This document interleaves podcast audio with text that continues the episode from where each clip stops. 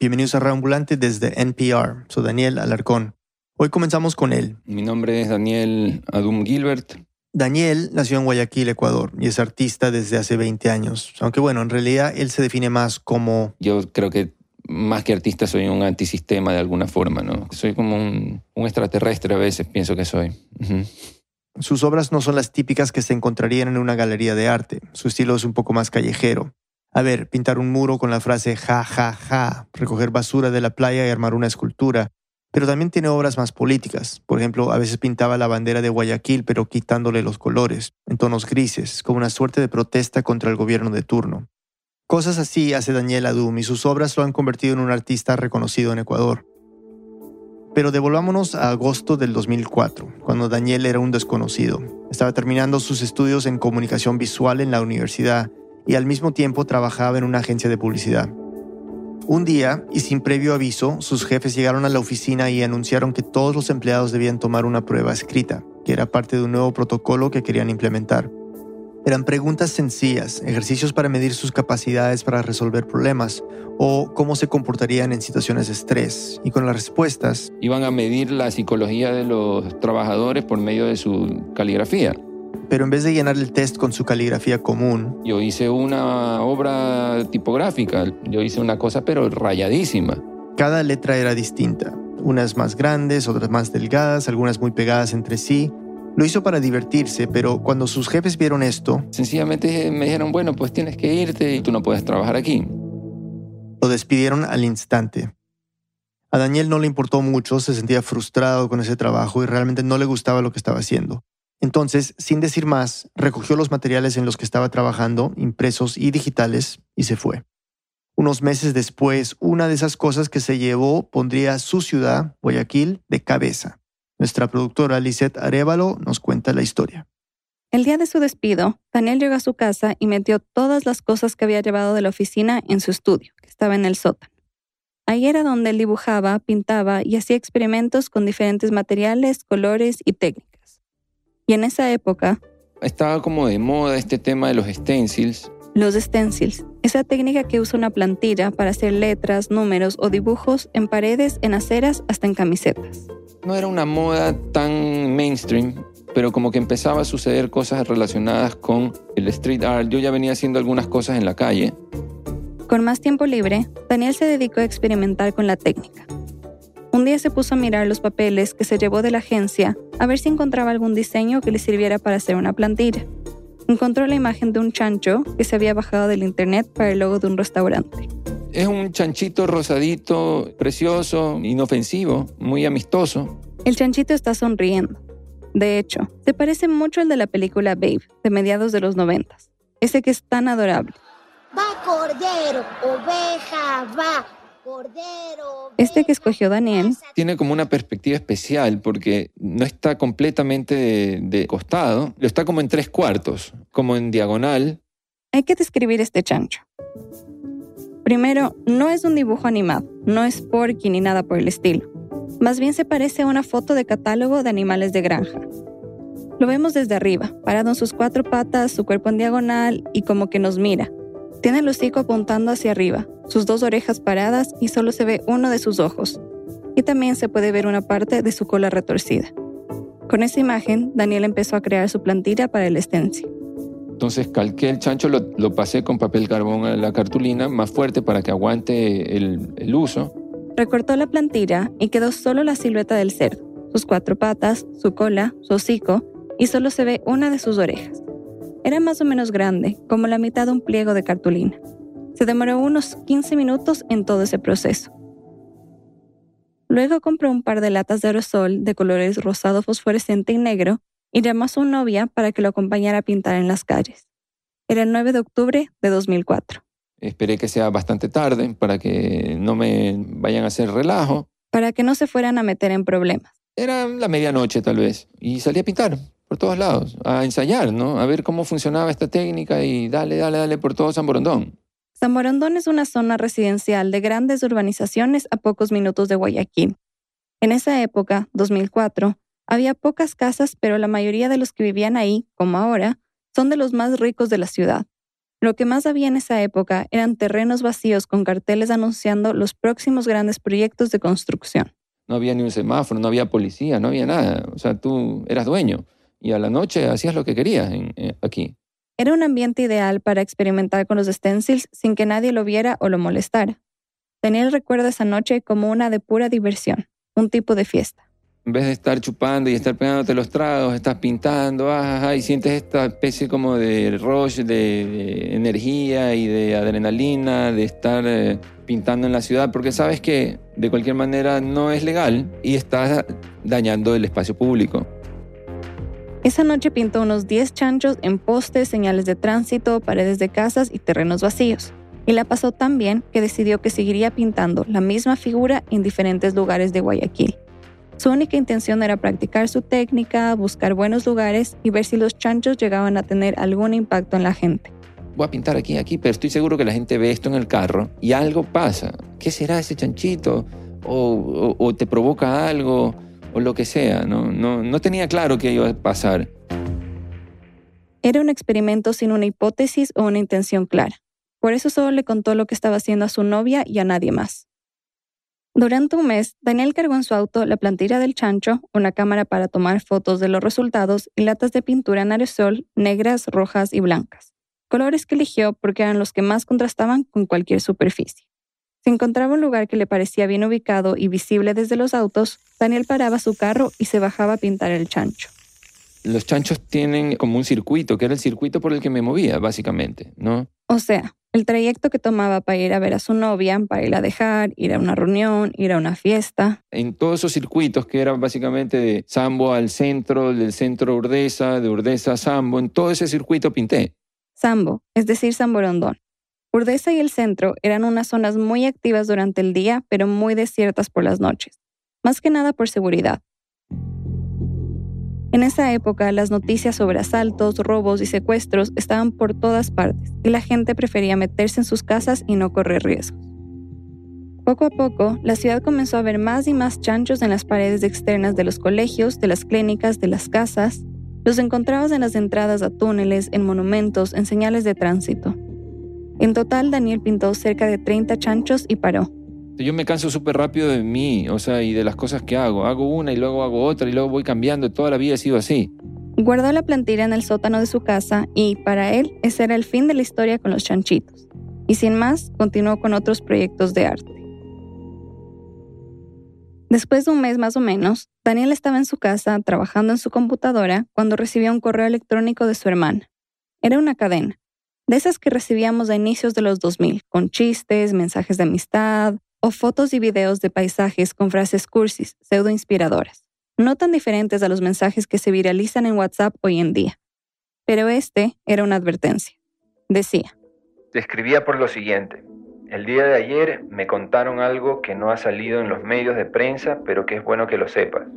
Según se dice, en España han asesinado a dos de los líderes de estas pandillas juveniles Latin Kings. Parece ser que el asesino es un guayaquileño de clase alta, los Latin Kings, esa pandilla que nació en Estados Unidos, pero que en los 90 se replicó en diferentes países, como Ecuador y España.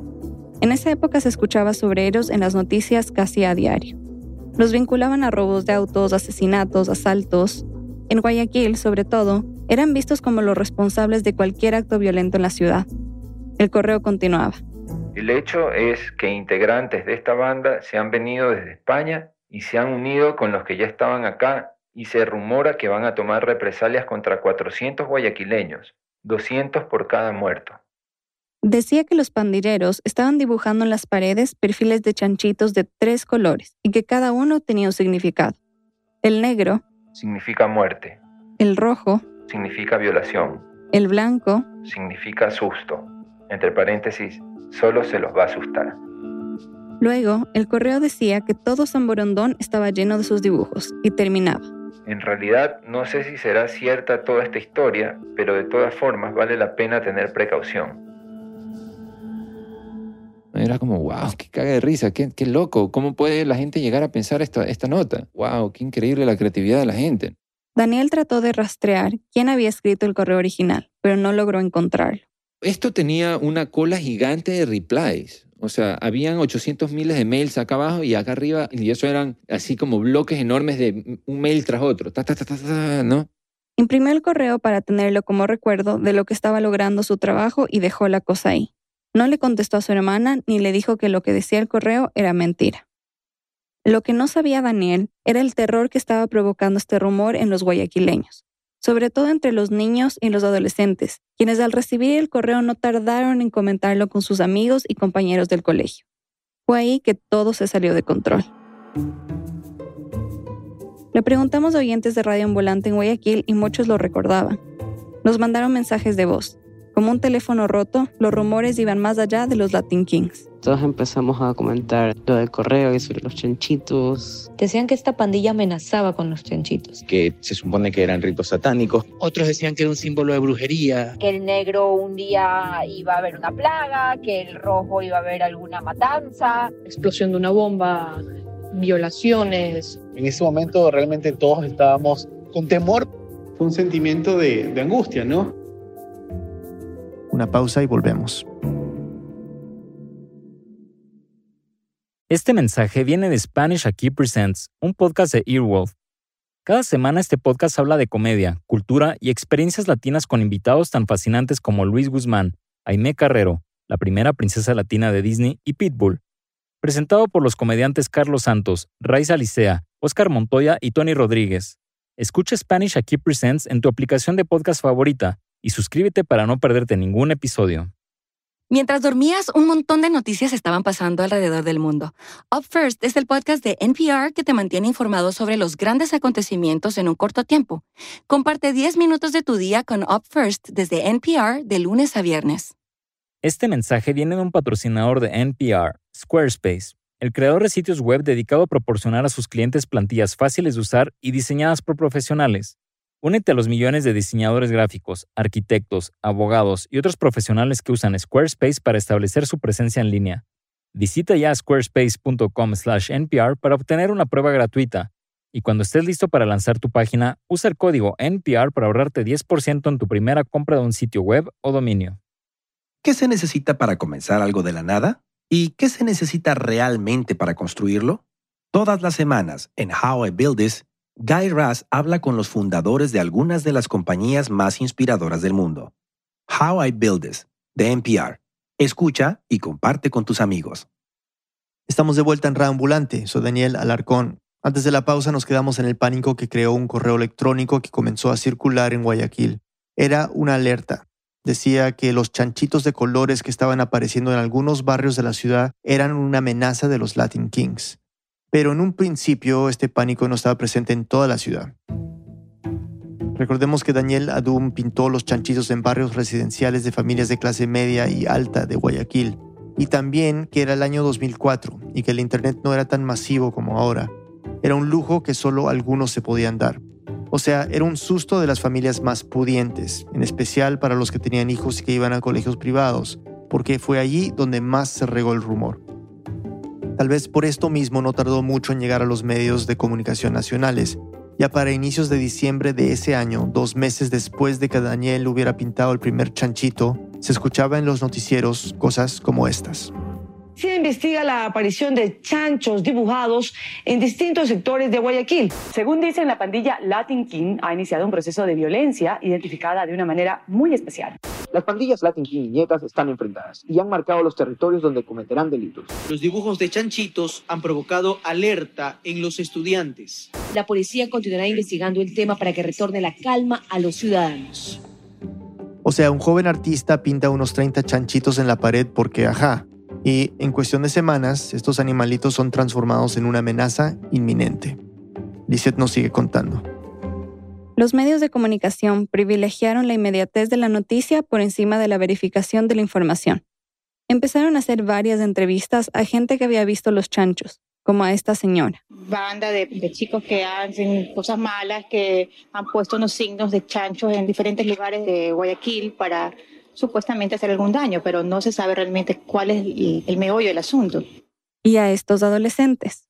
Las personas piensan que en los sectores en donde están los chanchos, supuestamente, van a matar. Son grupos que realmente han amenazado, tienen esa sobra a la ciudad de Guayaquil, en España y Estados Unidos. También hablaron con las autoridades del gobierno, que pedían a las personas que mantuvieran la calma. Este es el gobernador de la época, Efren Rojas. Ya ha ordenado al coronel Cadena para que disponga de un operativo y que le dé seguridad porque hay jóvenes, hay niños, hay niñas y ellos necesitan ser protegidos. Por su parte, el coronel Luis Cadena también salió diciendo que la policía ya tenía un plan de seguridad y de inteligencia. Hemos puesto ya personal policial en esos colegios donde pensamos que pueden acercarse estos grupos, estos grupos juveniles que están yendo en contra de la ciudadanía ecuatoriana. La policía también fue a los colegios a dar charlas de seguridad e intentar que los estudiantes y sus padres se tranquilizaran. Pero eso no fue suficiente. Las noticias de los chanchos asesinos estaban por todas partes. Hablé con varios guayaquileños que eran adolescentes en esa época.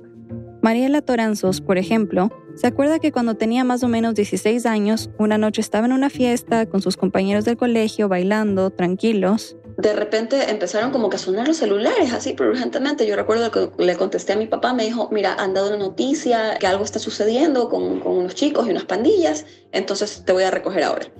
Y todos mis amigos pasó lo mismo. Otras personas me contaron que a raíz de los chanchitos, sus padres dejaron de darles permiso para hacer cualquier plan. Ir a centros comerciales, a fiestas en las casas de sus amigos, al cine. Muchos hasta no querían mandarlos al colegio. Por esto, varios colegios en la ciudad tuvieron que enviar comunicados explicando las medidas de seguridad que estaban tomando. Otros optaron por evacuar a los estudiantes y decidieron suspender las clases por precaución. Todo este pánico causado por apenas 30 chanchitos pintados por Daniela Doom.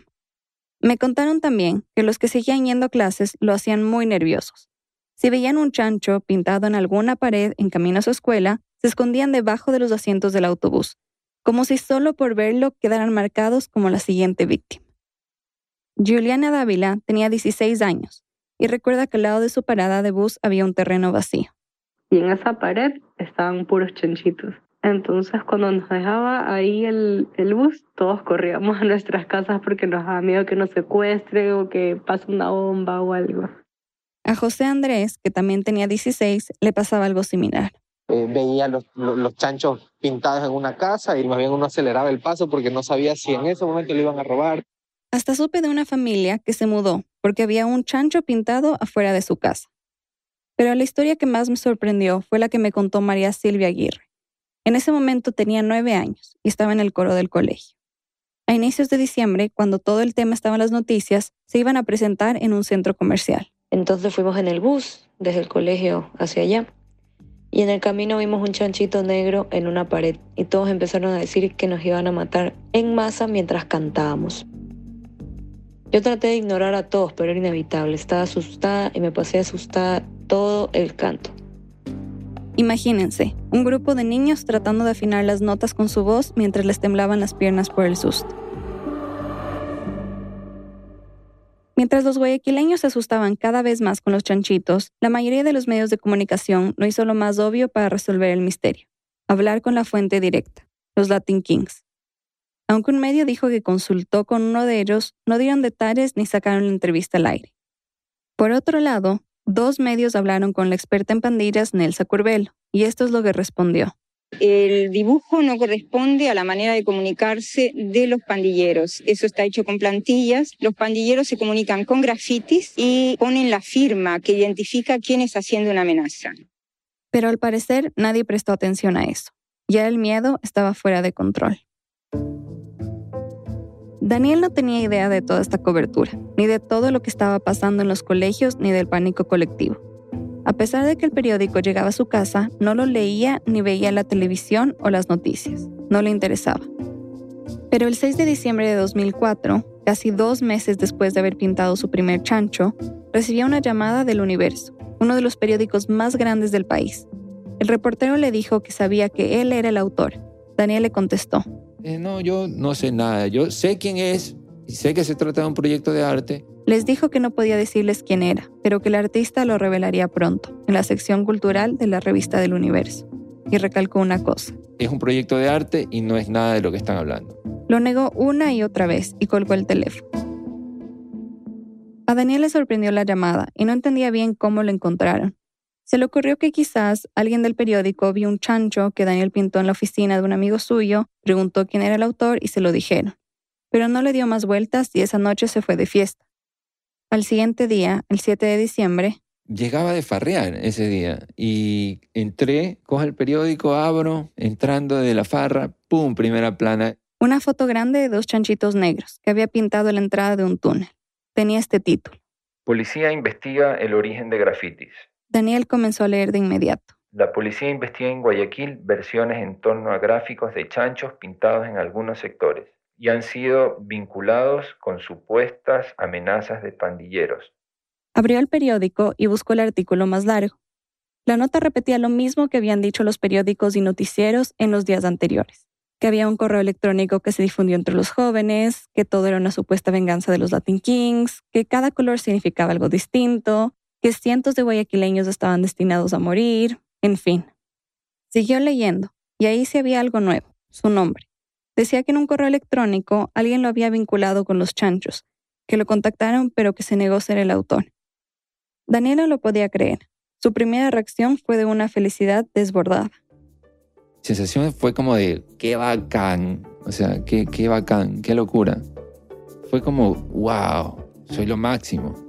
lo logré de una manera desproporcionada, como, imagínate, 25 años y, y con una pintura estar en primera plana del periódico más leído del país. Fue como un logro, ¿no? Pero eso le duró poco. Y obviamente sí sentí un poco como de, de miedo y de, what the fuck, ¿no? ¿Qué, qué, qué, qué, ¿Qué pasa en esta ciudad?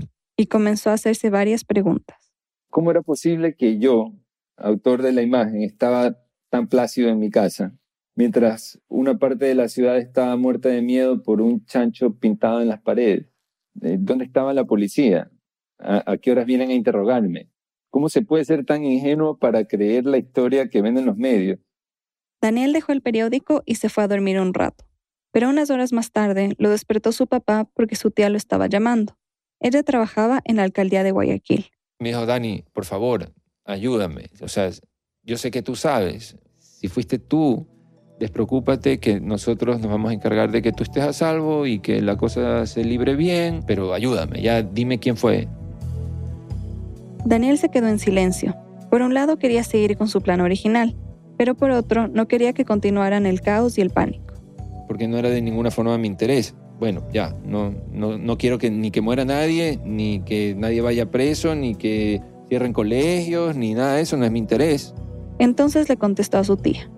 Ya, bueno, ya, ya, fui yo. Yo pinté esto, no se trata de nada de lo que están hablando, es una obra de arte, es un proyecto, la, la, la. Su tía le agradeció y le dijo que no se preocupara, que ella se encargaría de todo. Le pidió que fuera a su oficina al día siguiente muy temprano en la mañana para arreglarlo. Él explicó el protocolo que tenía pensado de lo que Daniel tendría que hacer. Te vamos a mandar con camarógrafo, abogado, seguridad, video, para que tú borres todos los chanchos. Eh, vamos a mandar un comunicado a la prensa con las fotos. Además, le dijo que tendría que pagar una multa de 100 dólares por daños municipales y pedir disculpas públicas. Daniel aceptó, en parte porque sentía algo de miedo de un posible lío judicial. Pienso, claro, si se moría alguien en ese entonces me lo chantaban a mí. O si querían, me podían decir que yo era el líder de las pandillas de no sé qué. O sea, podrían inventarse cualquier historia. Pero pasara lo que pasara, estaba tranquilo. Porque sabía la verdad, ¿no? No estaba pintando con mala fe. Eh, voy a hacer asustar a todo Guayaquil, jajajaja. Ja, ja, ja. Si en un momento de mi vida me interesaba alterar el orden público o generar algún tipo de paranoia colectiva, jamás se me hubiese ocurrido la estúpida idea de pintar chanchos en las paredes. A las 7 de la mañana del día siguiente, Daniel y su novia fueron a las oficinas de la alcaldía para cumplir con la borrada de los chanchos. Los esperaban la tía de Daniel y su equipo de trabajo. Cuando entraron a la oficina de comunicación, Daniel vio varios televisores, grabando los noticieros de forma continua. Su tía le dijo que habían grabado todo lo que había salido sobre los chanchos en los canales de televisión y le mostró un poco del material. Era la primera vez que Daniel y su novia lo veían. Desde que empezó a salir en medios y llegó el mail y todo eso, ya no lo podía creer. De ahí para adelante todo fue como, wow, una película.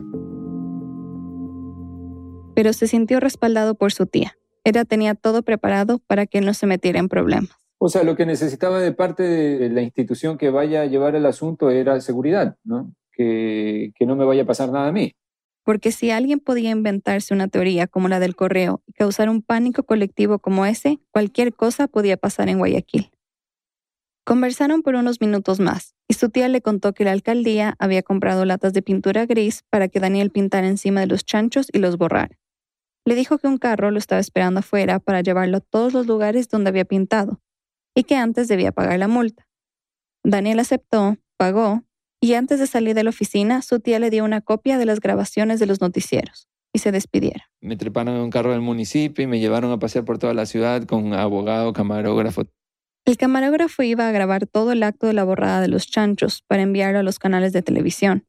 Y bueno, el abogado pues nunca fue muy claro por qué estaba ahí.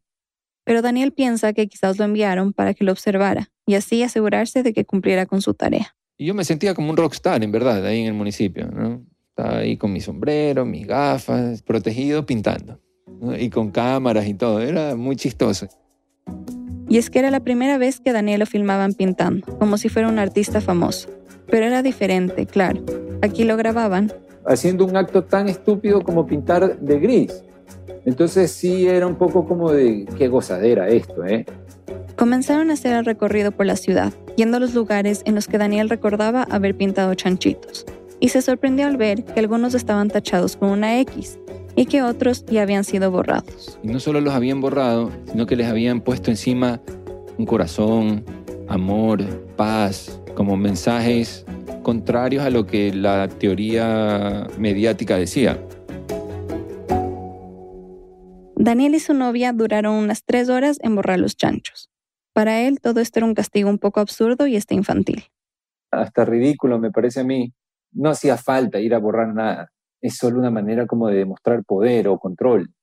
Pero a Guayaquil lo que le hacía falta era que alguien salga y le diga, no se trata de lo que están hablando, sencillamente es un artista pintando, listo, otra cosa. No había que ir a borrar ni nada, ni hacer toda esa espectacularidad. Es más, si la alcaldía quería hacerlo sentir mal por borrar su obra, no lo logró. Daniel ni siquiera sintió nostalgia de borrarlos. Porque es un stencil, ¿sabes? Y lo puedes volver a hacer tan fácilmente. No es una cosa lograda con un nivel de técnica y con tanta paciencia y que me costó hacerlo. Lo hago así, lo hago muy rápido y muy fácil, ¿no? Sabes también que lo que sea que pongas en la calle puede desaparecer eh, así, inmediatamente. Así es la vida, la dinámica del street art. Cuando Daniel terminó el supuesto castigo, miró su celular y se dio cuenta de que tenía decenas de llamadas perdidas. Eran medios de comunicación que querían entrevistar. Y es que la alcaldía había enviado un comunicado de prensa anunciando que finalmente había resuelto el misterio de los chanchitos asesinos y revelaron su nombre. Era como si quisieran ponerlo de ejemplo frente a toda la ciudad para que nadie se le ocurriera hacer algo parecido. A sus 25 años y por accidente, Daniel había logrado algo que muchos artistas se tardan años en lograr, que todos hablaran de él. Y sentí también un poco de privilegios al no ser eh, llevado preso, al no mm, sufrir mayores consecuencias más que pagar 100 dólares y, y casi casi ser premiado con lo que la gente llama fama. Daniel aceptó ser entrevistado, pero primero planeó lo que iba a decir, porque a pesar de que los chanchos eran solo un experimento para practicar su técnica, sentía que tenía que dar una justificación más grande, pomposa. Entonces aprovechó la oportunidad para criticar algo que siempre le había molestado, la forma de hacer propaganda política en Guayaquil. Si ellos pueden llegar a la ciudad en época electoral y empapelar la ciudad, pintar murales, poner stickers en tus carros sin pedirte permiso, hacer lo que les dé la gana, yo también puedo salir como ciudadano y pintar mis chanchos o lo que quieran. Mientras se preparaba para dar entrevistas, a Daniel se le ocurrió el nombre del proyecto, Chanchocracia, y así empezó a conocerse en medios de comunicación. Me dijo que el nombre salió porque a inicios de los 2000 los políticos adinerados se referían a la cholocracia para hablar despectivamente de los políticos sin dinero. Así que tomó ese término y cambió el cholo por el chancho, nada más. Y este discurso tuvo acogida en algunos medios, como en esta entrevista con Carlos Vera, un periodista de política. ¿Y qué es la chanchocracia, Daniel? Yo creo que es una metáfora para, para hablar un poco de esta, este tipo de gente completamente fuera de, del raciocinio, no sé. ¿Son los que gobiernan el país? Puede ser alguna, de alguna forma sí. Daniel siguió diciendo que, por la coyuntura política de la época llena de escándalos de corrupción, esta interpretación era acertada. Cuando Daniel recuerda estas entrevistas, dice que siente que le faltó decir más. Creo que me quedé corto en, en poder explicarlo. No tengo como una buena como que pude dejar claro todo, porque tampoco para mí estaba tan claro todo en ese entonces. Porque cuando salió a pintar su primer chancho no tenía ninguna intención más allá de divertirse. Pero quizá lo más absurdo fue la reacción de algunos medios. Recordemos que muy pocos hicieron el mínimo esfuerzo de verificar el significado de los chanchos, corroborando los rumores con los Latin Kings, por ejemplo. Tampoco he podido encontrar a ningún medio que haya investigado el origen del correo electrónico que sembró tanto terror. En cambio, se limitaron a criticar lo que hizo Daniel. Si causó este joven un caos como el que se produjo, como el que vimos, ¿por qué no avisó desde el principio que se trataba de una manifestación de arte? No es dueño de la ciudad para poner sus chanchos en la parte de, en pública de todos lados. No Peor si estamos en la regeneración de la ciudad. no puede colocarlo debajo de los puentes. En ningún lugar. Sin embargo, cuando el señor Adum dice que lo, lo hacía en contra a la suciedad, está ensuciando las paredes, señor Adum. A Daniel no le importaron mucho estos comentarios. Después de todo, él sabía que de cierta forma tenían razón, porque pintar en las paredes de la ciudad sin un permiso estaba mal. Pero también sabía que realmente lo que les molestaba era el caos que había generado, porque claro, él no era el primero en grafitear. Y aunque le da pena pensar en el miedo que sintió tanta gente, él tiene claro que él no tenía nada que ver con eso. Siempre trato de hacer hincapié en eso. El miedo no lo creé yo, el miedo lo crearon ustedes. Yo pinté un chancho, pero es que en esa época, con lo que se escuchaba sobre las pandillas, los robos y los asaltos, el tema de la inseguridad estaba presente en todos los hogares. Por eso es que el correo electrónico y la teoría tuvieron tanta acogida. Respondía a una conversación recurrente entre los guayaquileños. Unos días más tarde, a Daniel se le ocurrió hacer camisetas con el dibujo del cerdo y venderlas en el jardín de su casa. Fue ahí que se dio cuenta de que mucha gente no estaba molesta, al contrario, no dejaban de felicitarlo. Cagados de risa, divertidos. Qué bacán, lo máximo. Yo quiero, dame dos, tres para mi hija, para mi sobrina. Estaba muerta de miedo. Yo le, voy a llevar para que se asuste y se muera de risa. O sea, era una gozadera. O sea, los que estaban muertos de miedo, después estaban muertos de risa queriendo comprar camisetas. Eh, lo que entendí es que del miedo al consumo hay un paso.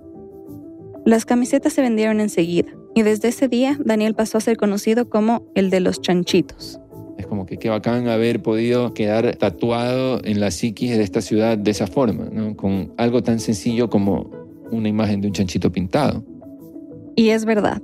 Todavía pasa que cuando lo reconocen en las calles, en reuniones o en fiestas, se le acercan para tomarse fotos con él o para contarle cómo vivieron el pánico de la chanchocracia.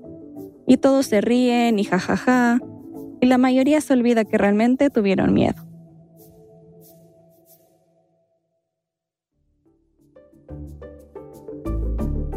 Hasta el día de hoy no se sabe quién mandó el correo que causó toda esta histeria. Daniela Doom Gilbert escribió un libro sobre lo que ocurrió. Se llama La verdadera mentira de la chanchocracia. Licia Tarevalo es productora de Raambulante, vive en Quito. Este episodio fue editado por Camila Segura, Luis Fernando Vargas y por mí. El diseño sonido es de Andrés Aspiri con música de Remy Lozano. Andrea López Cruzado hizo el fact-checking. El resto del equipo de Radio Ambulante incluye a Paola Aleán, Jorge Caraballo, Aneris Casasus, Victoria Estrada, Xochil Fabián, Fernanda Guzmán, Miranda Mazariegos, Barbara Sahil, David Trujillo, Elsa Liliana Ulloa y Desiree Yepes. Carolina Guerrero es la CEO. Radio Ambulante es un podcast de Radio Ambulante Studios, se produce y se mezcla en el programa Hindenburg Pro. Radio Ambulante cuenta las historias de América Latina, soy Daniel Alarcón, gracias por escuchar.